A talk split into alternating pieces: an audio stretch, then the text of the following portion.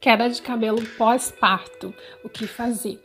Bom, no nosso episódio de hoje do podcast, atendendo a pedidos de mamães e recém-mamães que me falam muito sobre queda de cabelo, o que fazer, vai ser dedicado esse podcast de hoje, tá bom? Então, se você tá passando por isso, já passou, presta atenção até o final e compartilha também com pessoas que esse conteúdo pode ajudar.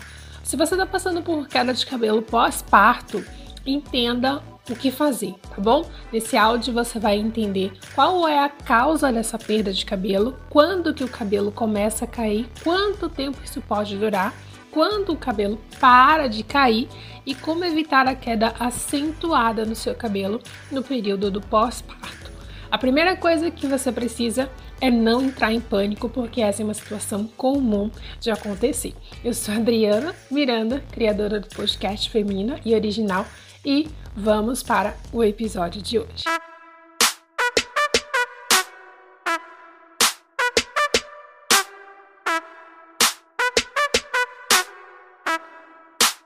O que causa queda de cabelo no pós-parto ou durante a amamentação? Sempre que alterações hormonais ocorrem com o nosso corpo, tem uma grande probabilidade desse desequilíbrio hormonal causar queda de cabelo. Isso acontece também no pós-parto. Por isso é comum o cabelo cair, porque após o parto há uma súbita mudança de hormônios no corpo e diminuição do estrogênio.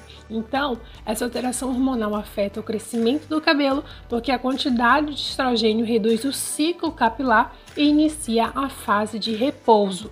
Outros fatores também, como estresse, mudança nos níveis de progesterona, impactos nutricionais e emocionais, problemas de tireoide, impactam ou influenciam também aí no crescimento ou na queda do cabelo. O nome designado para essa perda de capilar pós-parto é eflúvio telógeno. Então, estima-se que ela afete pelo menos 50% das mulheres nos meses pós-gestação.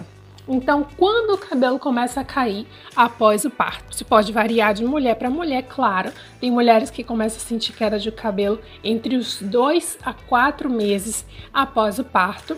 E a quantidade de cabelo que cai também varia de mulher para mulher e de acordo com esses itens que eu mencionei agora há pouco.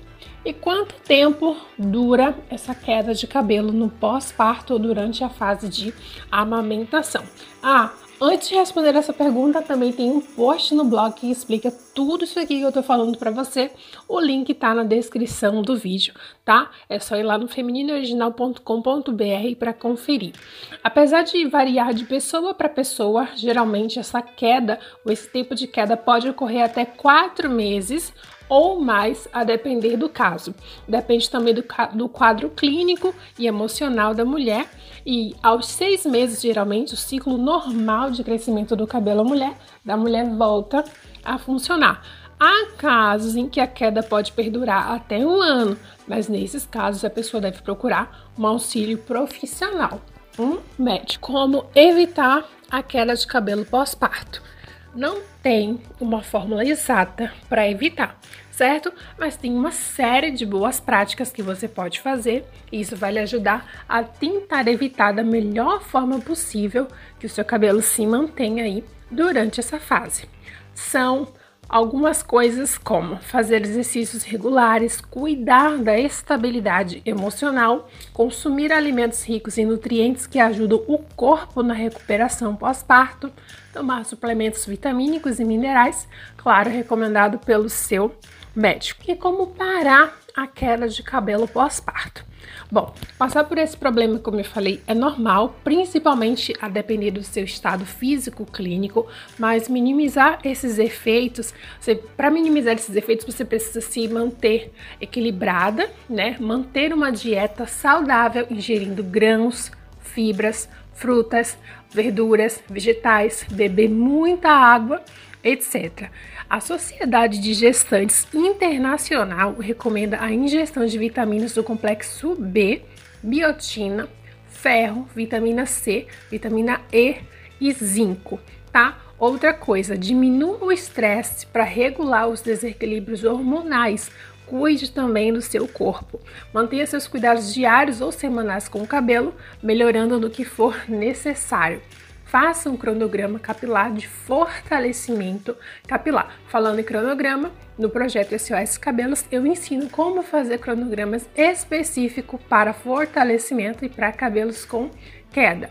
Evite muitas lavagens, friccionar o couro cabeludo com força, não use químicas, seja paciente, pois logo os sintomas tendem a se normalizar. Bom, espero que você tenha gostado do episódio de hoje, que você compartilhe e deixe aqui o seu comentário se você já passou por isso, está passando ou se você conhece alguém que está passando por essa situação. Eu também já passei, sei como é, então eu vim aqui compartilhar esse conteúdo com você. Um beijo e até o próximo episódio do podcast Feminina e Original.